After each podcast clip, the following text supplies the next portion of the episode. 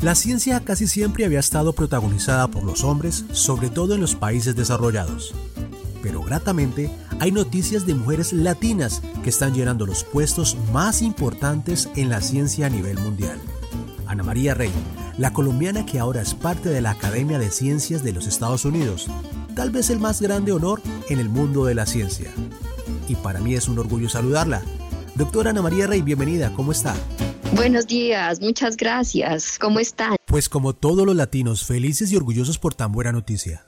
Ah, muy, gracias. Sí, para mí un gran honor, un gran honor. Doctora Ana María, ¿en qué ciudad de Colombia usted nació?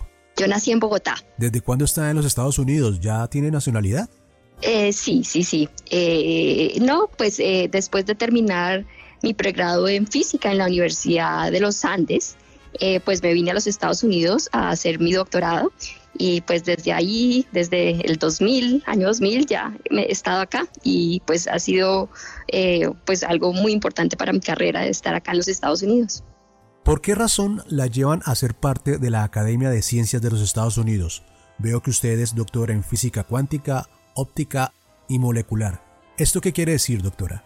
Exactamente, lo que yo hago es estudio el comportamiento de átomos eh, que los enfriamos a temperaturas muy bajas y los controlamos a través de luz.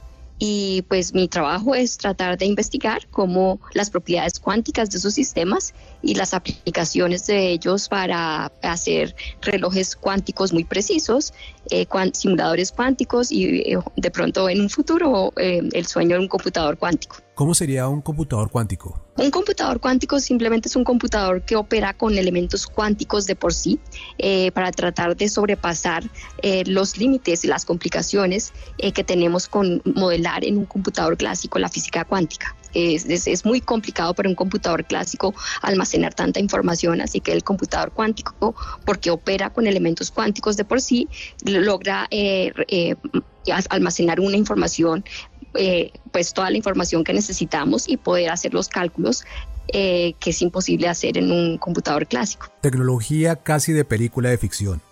Ser miembro de la Academia de Ciencias, que a su vez es asesora del gobierno norteamericano, la hace partícipe en qué o para qué sirve. Pues en, eh, los, miembros de la academia se reúnen en comités, en paneles donde deciden cuáles son las direcciones más importantes eh, donde se enfoca la investigación. Em, yo estoy eh, estaré encargada de la parte de física atómica, molecular y óptica, y pues muchas veces los hay unos comités donde se decide qué son las, eh, cuáles son los, los temas o las direcciones donde es muy importante invertir o tratar de solidificar la investigación.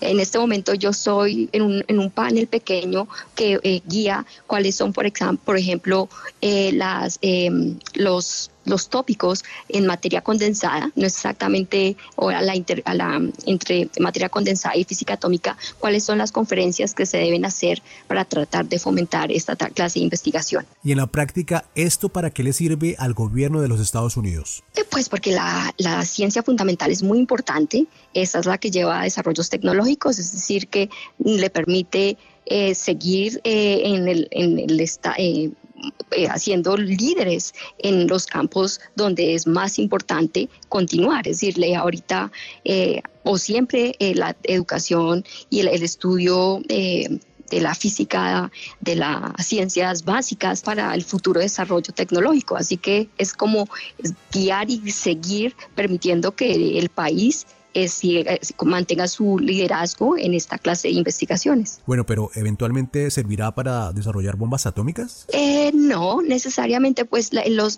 relojes atómicos utilizan, que es el campo donde yo eh, trabajo, utilizan los átomos para medir el tiempo de una forma muy precisa, porque en, el, en la física cuántica los átomos tienen unos niveles de energía que están cuantificados, que son discretos y son los mismos acá o en China, es decir, que permiten un sistema que es universal sin ningún, ninguna clase de error y con eso podemos medir el tiempo de una forma muy precisa y la medida del tiempo abre oportunidades muy importantes para la comunicación, para el internet. Para el transporte. Para el transporte, sí, exacto. Para los relojes están en todas partes, así que eh, va a ser desarrollar mejores relojes, va a ser, sí que seguirá siendo una prioridad para, para los Estados Unidos y pues para el mundo en general. Bueno, doctora Ana María, quiero contarle que por acá hay algunos contactos que la mandan a saludar y que se sienten muy orgullosos por sus logros.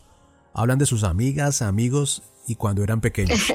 sí, sí, sí, recuerdos muy, muy importantes y, y son los que forman la personalidad y son los que me hacen ser la persona que soy hoy. Pues muy bien, doctora Ana María, qué orgullo que usted haya llegado hasta allí.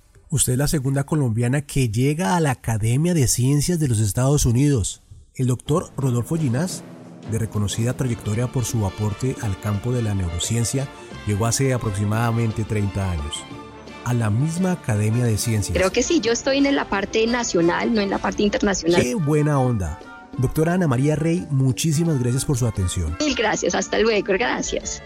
Mi nombre es David Suárez y este fue otro podcast a través de AFI TV y la RFM. ¿Tenemos más?